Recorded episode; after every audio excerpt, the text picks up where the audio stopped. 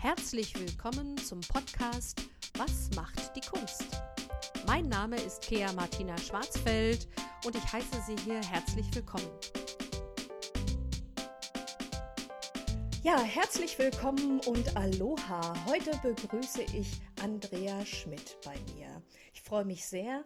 Andrea ist Typografin mit eigenem Studio. Sie ist Verlegerin, Künstlerin, Lehrende, Jurorin und, und, und, und, und. Also ich freue mich riesig. Schön, dass du da bist. Hallo, Andrea. Hallo Kia, vielen, vielen Dank für die Einladung. Ich äh, freue mich total, dass du mich hier eingeladen hast und dass wir zusammen sprechen können. Und du hast ja jetzt eigentlich schon alles ausgeschöpft. Dann ähm, die Zuhörerinnen und Zuhörer wissen ja nicht, was noch in deinem Interviewbogen steht. So spannende Sachen, dass ich gar nicht weiß, wo ich zuerst eintauchen soll und was ich alles fragen kann. Also Typografie ist eins meiner absoluten Lieblingsthemen. Das muss ich hier mal gestehen. Und jetzt fange ich gleich mal mit einer ganz ähm, spannenden Frage an. Ist Typografie Kunst? das passt ja zum Namen des Podcasts. Und äh, ich habe gesehen, du hast da in dem Zusammenhang auch Kurt Schwitters erwähnt. Für mich ist das hundertprozentig Kunst. Ähm, ich glaube für dich auch, aber ich bin mal gespannt zu hören, was du so denkst. Ja, das ist eine sehr, sehr schöne Frage, über die ich auch immer ganz viel diskutiere mit KollegInnen und mit meinen StudentInnen. Ähm, ich würde halt oder ich sage immer, Typografie kann unter Umständen auch Kunst sein. Weil ich komme natürlich aus einer anderen Richtung. Also ich habe äh, Kommunikationsdesign studiert, äh, mit Interface Design mein Studium abgeschlossen und mich dann später auf die Typografie spezialisiert. Und vor allem aus dem Grund, weil ich immer wahnsinnig gerne und viel gelesen habe und mich immer sehr oft darüber geärgert habe, wie Bücher gestaltet sind. Mhm. Und ich hatte das Gefühl, ähm, die Schrift, die lädt mich überhaupt nicht ein, den Inhalt zu erfahren. Das müsste man anders machen. Ja. Und deshalb, ähm, ich hatte ja schon die Vorbildung mit dem Kommunikationsdesignstudium und habe dann einfach angefangen, mich mit sogenannter dienender Typografie zu beschäftigen. Also Schrift, die es dir ermöglicht, die Inhalte äh, gut zu erfassen. Und ein anderer äh, bekannter Typograf hat gesagt, ähm, gute Typografie ist unsichtbar. Mhm. Und das ist halt genau eigentlich mein Arbeitsfeld. Also ich gestalte Bücher, Broschüren, Plakate etc., alles, was euch da so einfällt, was mit Schrift zu tun hat. Aber die Typografie sollte so möglichst unauffällig, gefällig sein, schöne Schriften, die gut lesbar sind und wo du einfach Bock hast, wirklich zu lesen und den Inhalt zu erfassen. So, das ist die eine Seite. Yeah. Die andere Seite, jetzt kommen wir zur Kunst. Natürlich kann Typografie auch Kunst sein. Und in den letzten Jahren oder vielleicht sogar Jahrzehnten verschränkt sich das auch immer mehr. Also dass äh, Schrift zum Beispiel inszeniert wird. Also man kann so an Textskulpturen denken oder mhm. Schrift künstlerisch ähm, auf Plakaten angewendet wird. Oder es gibt jetzt äh, mittlerweile typografische Inszenierungen im digitalen, also Bewegtbild, wo Schrift über den Monitor animiert wird. Kennt man auch mhm. von vielen Musikvideos. Ja. Ich glaube, eines der frühesten war von Alex Goffer, The Child. Mhm. Das war für mich so die Erweckung. Also da habe ich tatsächlich noch studiert. Das muss so Ende der 90er irgendwie gewesen sein.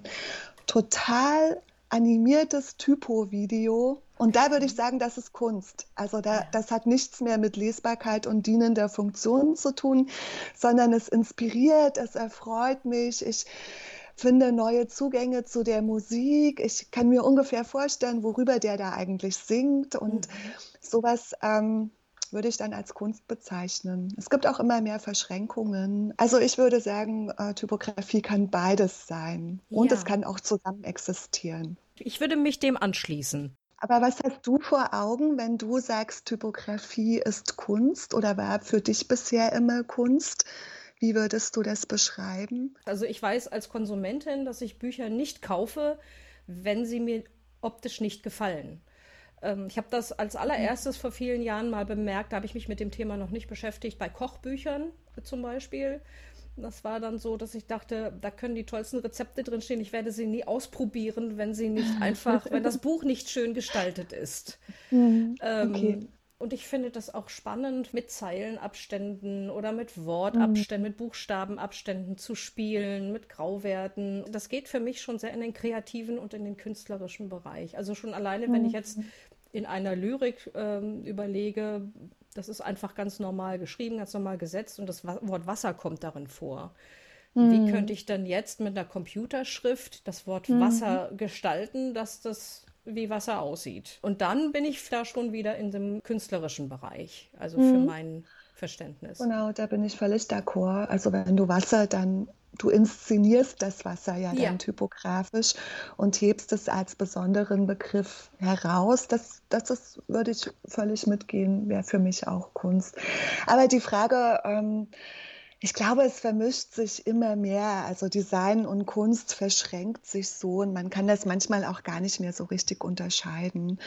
Und ähm, weiß ich jetzt auch nicht, warum man das immer unterscheiden muss. Also mhm. klar, die Funktion muss gewährleistet sein, ja.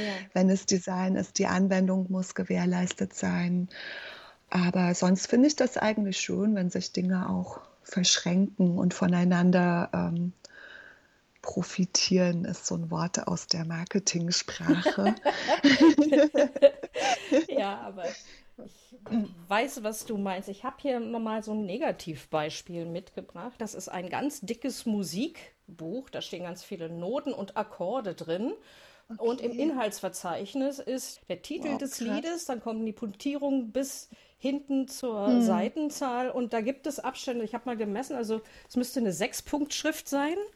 Mhm. Ähm, dann sind es noch Versalien, also Großbuchstaben, die ich prinzipiell jetzt auch nicht so super lesbar finde. Und dann ist einer der heftigsten Abstände vom letzten Buchstaben bis zur ersten Zahl 17 Zentimeter. Und das auf einem fast vollgedruckten DIN A4-Blatt, wo ich dann immer also ohne diese Klebchen, die du jetzt hier an der Seite sehen kannst, wäre ich völlig verloren. Also gerade auch wenn ich jetzt ein Konzert spielen würde und müsste jetzt mal ganz schnell gucken, wo ich hin muss, dann das ist für mich ein absolutes Beispiel von. Ja, das kann das Auge gar nicht mehr nachverfolgen. Nee, ne?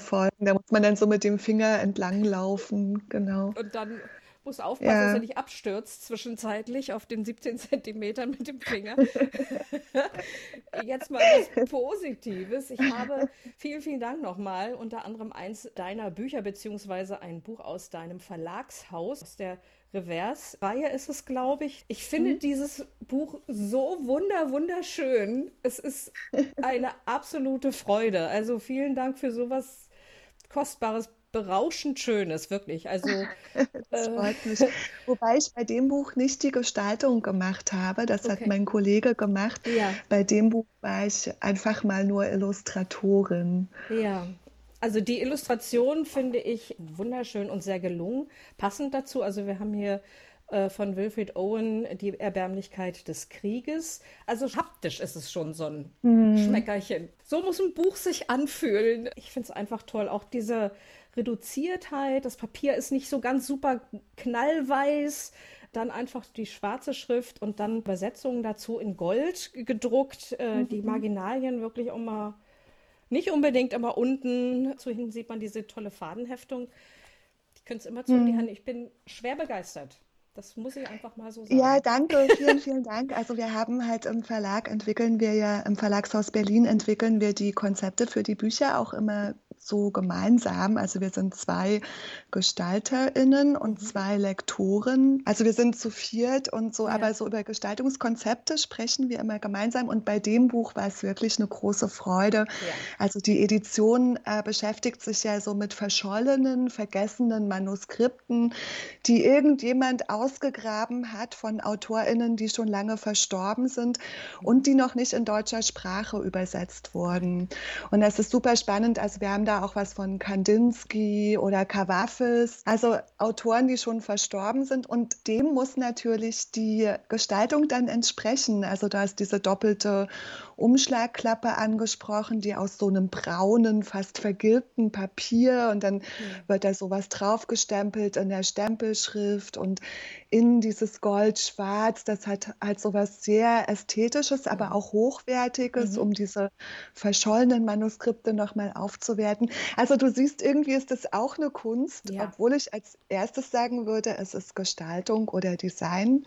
Aber es ist auch eine Kunst. Das greift halt alles so ja. ineinander und berührt das Thema. Ja, ja, das stimmt. Jetzt gerade auch, wo du das nochmal sagst, es soll halt auch dieses Verschollene nochmal zeigen. Das habe ich wirklich so unbewusst eher wahrgenommen. Mhm. Aber mhm. passt Schön. ja vielleicht dann auch zu dem, was wir vorhin schon besprochen haben. Also es ist, das ist wirklich ein Schatz, äh, was ihr da geschaffen habt. Das finde ich ganz großartig.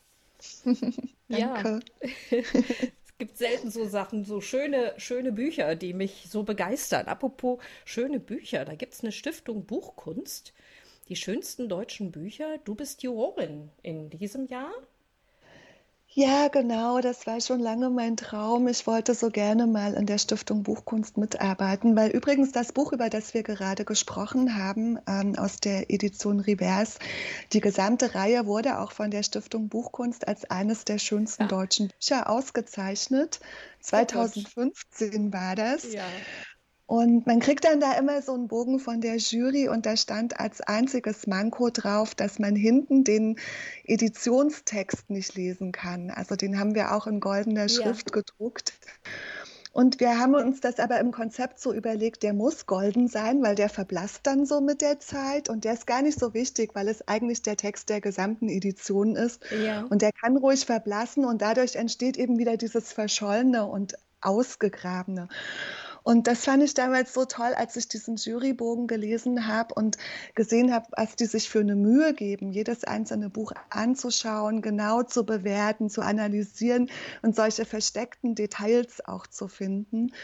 Und ich wollte immer so gerne da auch mal in dieser Jury sein. Ich war dann zwischendurch mal in der Jury für den Förderpreis, auch bei der Stiftung Buchkunst. Genau, und jetzt ähm, haben sie mich eingeladen, die schönsten deutschen Bücher 2021 mit auszuwählen. Oh, wow.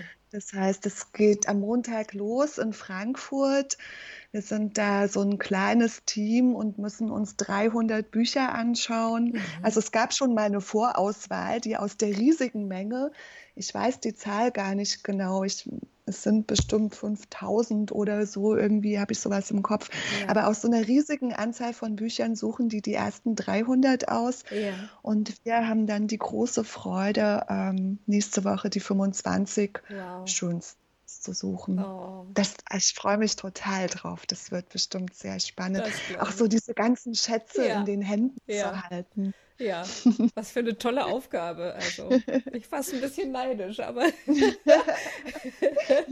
ich, ich werde dir dann berichten. Ja, sehr gerne.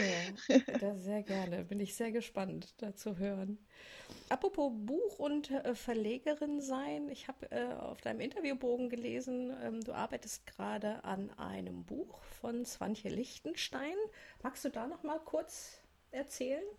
Ja, klar. Also das Buch wird bei uns im Verlagshaus erscheinen. Also Swantje Lichtenstein ist auch eine ganz äh, tolle Multi- dimensionale Künstlerin, also auch in sehr vielen Bereichen unterwegs, vor allem als Performance- und Klangkünstlerin und schreibt einfach wahnsinnig gute Texte. Und wir haben äh, Ende des letzten Jahres ein sehr gutes Manuskript bekommen, was sich im Bereich Performative Writing, aber auch so im Bereich Privilegien als weiße Person beschäftigt. Also es wird so ein Doppelalbum werden, was ineinander greift. Und das war so ein super gutes Manuskript, dass wir gedacht haben, wir müssen das jetzt unbedingt in diesem Frühjahr noch mit rausbringen, mhm. weil eigentlich brauchen die Texte mindestens ein Jahr Lektorat mhm. und dann geht der Gestaltungsprozess los.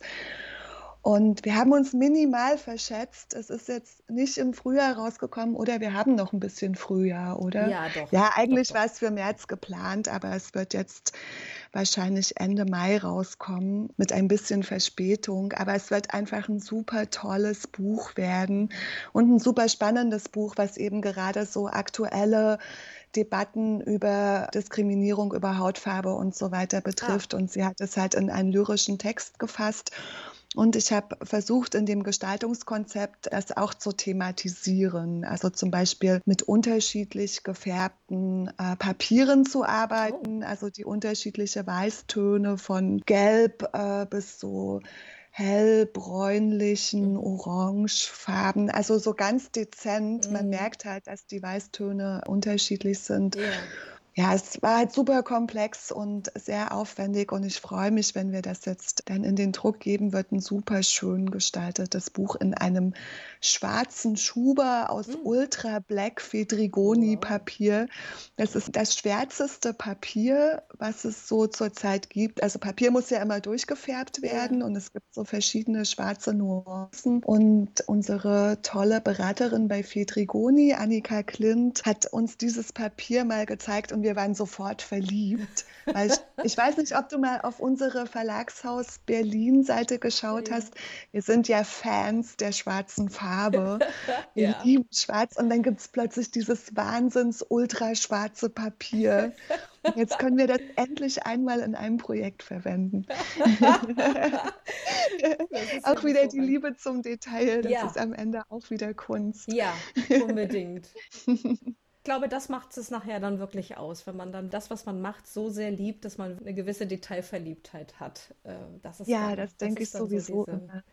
Die Sache, die so eine, so eine Arbeit so krönt finde ich. Ja, das denke ich auch immer. Man muss wirklich die Dinge lieben, die man tut. Ja. Und wenn man sie erstmal li nicht liebt, dann muss man halt gucken, dass man irgendwas Schönes findet, dass man sie doch liebt. Ja. Weil dann, dann entwickelt man Leidenschaft und dann kann man auch aus Aufgaben oder Projekten, die vielleicht erstmal nicht so toll sind, was richtig Cooles, Leidenschaftliches machen. Ja, ja das finde ich absolut. absolut genauso. Sehr schön. Du bist ja auch Lehrende an unterschiedlichen Hochschulen für die HBK glaube ich, habe ich jetzt äh, auch so ein nettes Programm von dir gesehen. Da hast du auch äh, so eine kleine Reihe entwickelt, Vortragsreihe, inklusives Design.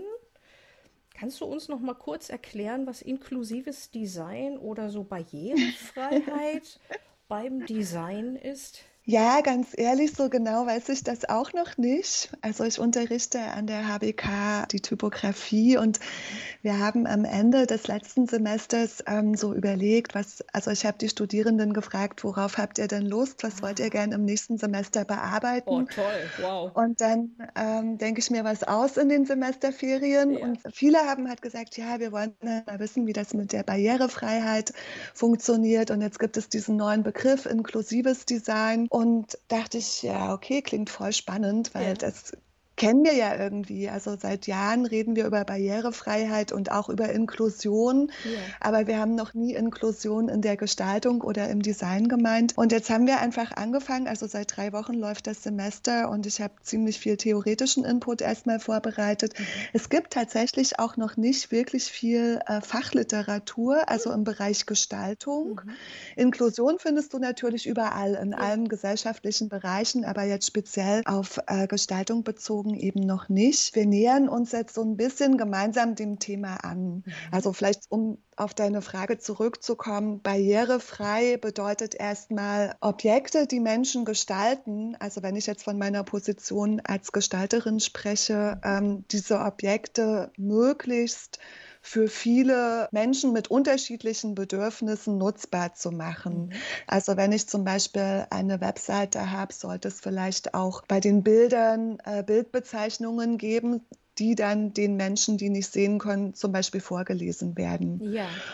Oder Menschen mit motorischen besonderen Bedürfnissen da einbezogen werden oder Menschen, die nicht gut hören können. Also mhm. alles, was so aus dieser sogenannten Mehrheitsgesellschaft erst einmal herausfällt Ja. ähm, oder nicht gesehen wird. Herausfällt ist immer so ein blödes Wort, aber Mhm. die Menschengruppen, die wir erstmal nicht sehen, müssen mehr einbezogen werden, Ja. sollten wir mehr einbeziehen. Und da gilt es erstmal Barrieren abzubauen. Und der inklusive Gestaltung bedeutet dann aber wiederum nicht nur Gestaltung für Menschen mit Sehbehinderung zu machen und nur Gestaltung für Menschen mit Hörbehinderung zu machen und nur Gestaltung für Menschen, die zum Beispiel nicht laufen können, machen, Mhm. sondern zu versuchen, möglichst alle Gruppen zu integrieren. Mhm. Und das ist natürlich ein wahnsinnig hoher Anspruch, Ja. weil jede Gruppe hat einfach unterschiedliche Bedürfnisse und das irgendwie in einer Gestaltung zu integrieren. Ich denke, das ist eine Utopie, Mhm. aber man kann auf jeden Fall das alles mitdenken. Ja. Und dafür habe ich auch diese Vortragsreihe entwickelt, weil ich ja selber in dem Bereich noch gar nicht so viel weiß. Haben wir ExpertInnen eingeladen, die schon lange so in der inklusiven Gestaltung arbeiten und dann auch einfach mal so Praxisbeispiele zeigen, was super spannend ist. Ja. Aber super cooles Thema, Ja, finde ich. finde ich auch. Also ich habe hier so mal ein paar Schlagworte, so da ging es um Museumsgestaltung. Ich denke zum Beispiel auch an die Gestaltung, also wenn es jetzt um solche Dinge geht, auch so von Krankenhäusern, die manchmal Ja, genau. irgendwelche Labyrinthe sind. Kommt man Mhm. da irgendwie als verängstigter Besucher da rein und Mhm. denkt, ich weiß nicht, ob ich hier jemals wieder rausfinde oder ob ich dahin finde, wo ich hin möchte. Und äh, manchmal ist es Ja. einfach wirklich gut gemacht, dass ich sehe, Mhm. aha, Station 2 ist blau und überall, wo blau ist, gehe ich lang, bis ich da bin. Ähm, und manchmal ist Mhm. es halt nicht. Ähm, und also von daher denke ich, das kann man wirklich ganz einfach machen, aber ähm, es wird halt nicht immer gemacht. Oder es ist wahrscheinlich, wenn ich es Mhm. richtig verstanden habe, ist es so auf dem Weg dahin. Es ist so auf der Entwicklung, dass halt auch Designer ähm, und Gestalter diese Dinge jetzt mehr im Hinterkopf haben, wenn sie etwas, äh, etwas kreieren, um zu gucken, dass Ja, es halt genau. Äh, Also ich habe das Gefühl, dass das ein ganz aktuelles Thema gerade. Es wird auch als Forschungsfeld gerade Oh, behandelt mhm. und das finde ich super spannend, weil du kannst ja erst gestalten, wenn du schon ungefähr so ein paar Parameter hast, an denen du dich orientieren kannst. Ja.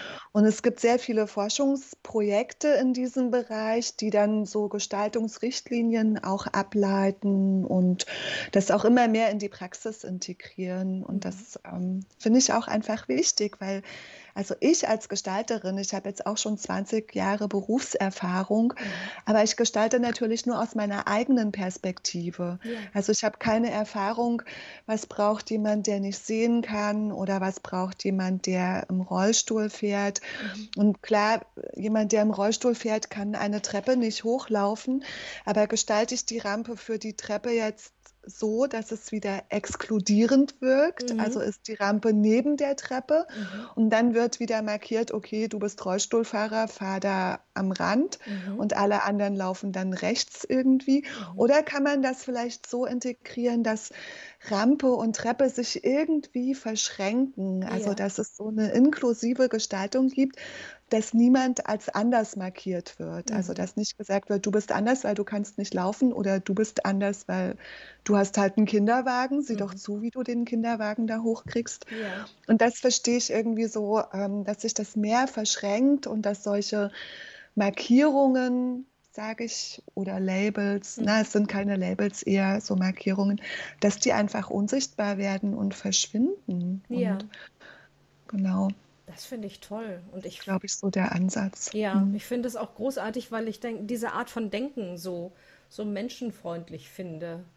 So, dass man nicht nur so, ne, von, von seinem Kontext ausgeht, sondern immer Mhm. mehr, ähm, das sind ja auch äh, Dinge, die quasi nachher im letzten Endes auch äh, unbewusst die Gesellschaft, so eine Gesellschaft mitformen Mhm. können, ne? Sind die Behinderten immer behindert und immer irgendwo an der Seite?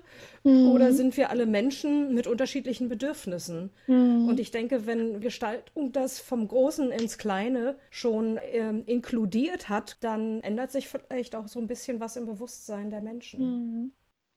Also ich würde nicht mal nur menschenfreundlich sagen, sondern ich finde, sind einfach Grundwerte unserer Gesellschaft. Also ich würde sagen, durch solche Bemühungen sind es ja jetzt noch, aber irgendwann sagt man halt nicht mehr Bemühungen dazu, weil es einfach dazugehört.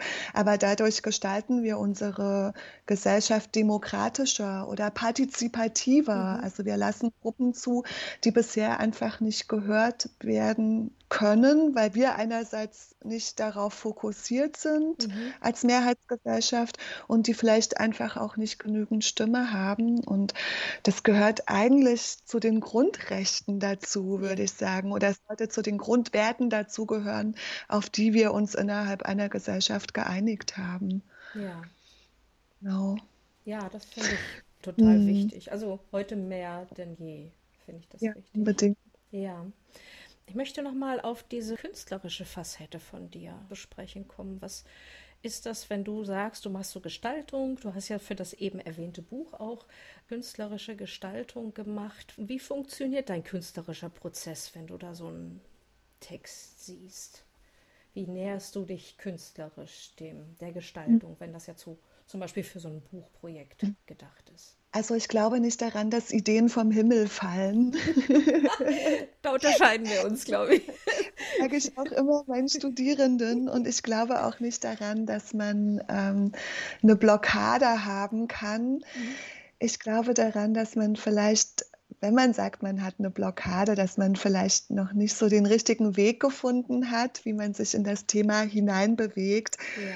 Und ich finde, ähm, jedes Thema, was man bearbeitet, also bleiben wir jetzt mal bei der künstlerischen Bearbeitung, also egal, ob ich jetzt selber zeichne oder ob ich ein Buch gestalte und die Typografie dafür mache, man muss sich erstmal mit dem Thema auseinandersetzen. Also so mache ich das mhm. Thema auseinandersetzen. Im besten Fall natürlich das Buch lesen mhm. und dann irgendwie weiter recherchieren, Assoziationsketten irgendwie nachverfolgen. Ich lasse das dann meistens auch so ein paar Tage in meinem Kopf und mhm dann ähm, gibt es manchmal so Synchronizitäten, dass ich plötzlich im Alltag aufmerksamer auf genau die Dinge werde, ja.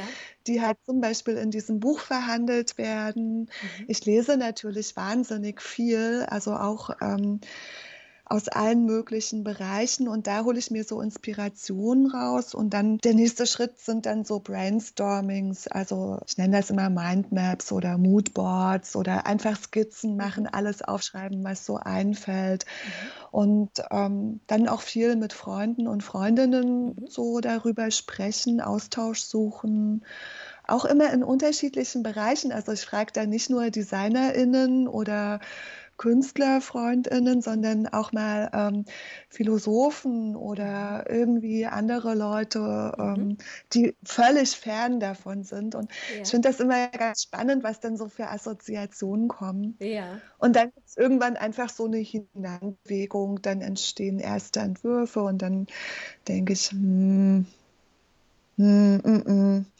nochmal neu anfangen oder vielleicht mal eine andere Schrift. Also ich glaube, ich habe eher dann so ein intuitives Suchen und Tasten. Ja. Es aber auch wirklich lange dauert. Also es dauert wirklich lange, bis ich so richtig zufrieden bin und denke, das passt jetzt perfekt so. Also das ist jetzt, ähm, da stimmt irgendwie alles. Klar, wenn man dann nach einem Jahr nochmal drauf guckt, ja. dann könnte man auch wieder irgendwas ich glaube, das ist wie so eine Bildhauerarbeit, oder? Also wenn man dann nach einem Jahr könnte man vielleicht noch mal ein bisschen was aus diesem Stein herausschälen ja. und die Form noch optimieren.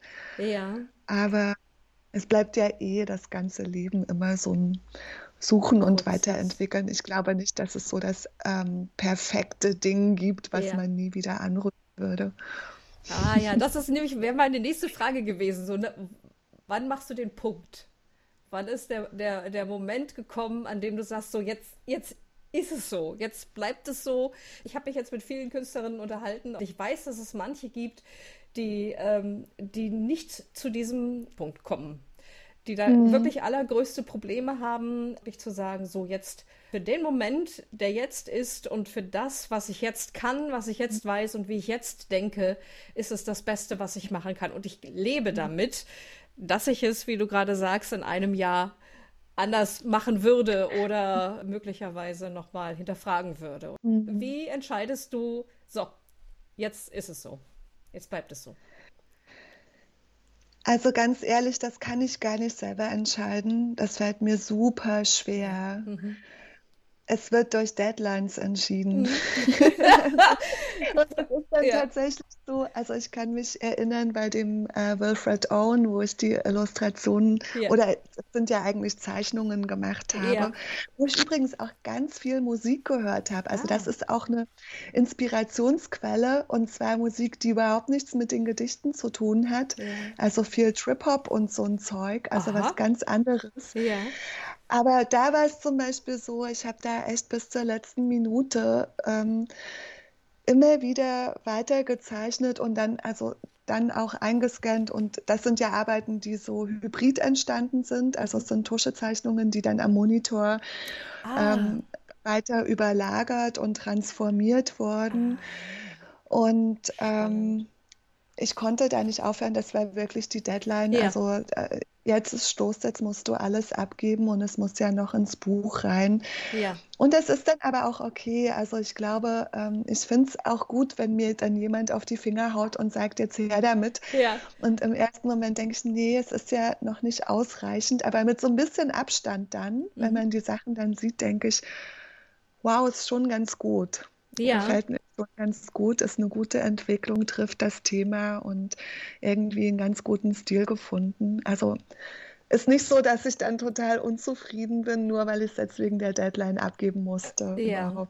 ja das wäre ja ganz ich schrecklich. Glaub, das ist ja auch in uns allen, das ja. kennst du wahrscheinlich auch, dass man so einen überdimensionierten Ehrgeiz oder so einen Perfektionismus in den eigenen Dingen hat. Ja, ja, und da auch oft sehr, sehr kritisch ist, ja, wo andere Leute sagen so, ich habe das, ich sehe gar nicht den Unterschied. Wo ist denn zu dem, zum letzten Entwurf, den du mir gezeigt hast, wo, wo ist denn da der Unterschied? das ist doch riesig. Das, das, sieht man doch sofort. Das springt doch ins Auge. Das sieht man doch, dass das da falsch ist. Das kann doch nicht an der Ecke sein. genau. Ne?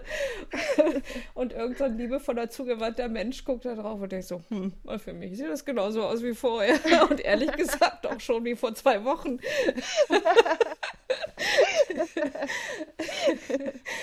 ja, das ist. Aber da ja, die Liebe steckt im Detail. Ja. Davon kann man sich da nicht entmutigen lassen. ja. ja, liebe Andrea, ich danke dir ganz, ganz herzlich für dieses wunderbare Interview, für die Zeit, die du dir neben deinen Arbeiten, neben deinen Projekten und deinen Aufgaben genommen hast, äh, um dein Wissen mit uns zu teilen. Vielen, vielen Dank. Ich wünsche dir alles Gute. Ich werde deine Internetseiten ähm, in der Videobeschreibung noch verlinken. Also ich danke dir auch sehr, Kia, für die Einladung. Das hat mir großen Spaß gemacht und auch so die Vorbereitung ähm, war einfach super professionell und das ist ein super schöner Austausch gewesen. Also vielen, vielen Dank und ich hoffe, dass wir in Verbindung bleiben und uns ab und zu mal austauschen können. Fände ich super toll. Sehr, sehr gerne. Also alles Liebe für dich, Andrea. Vielen Dank. Dir auch. Vielen Dank. Tschüss. Tschüss.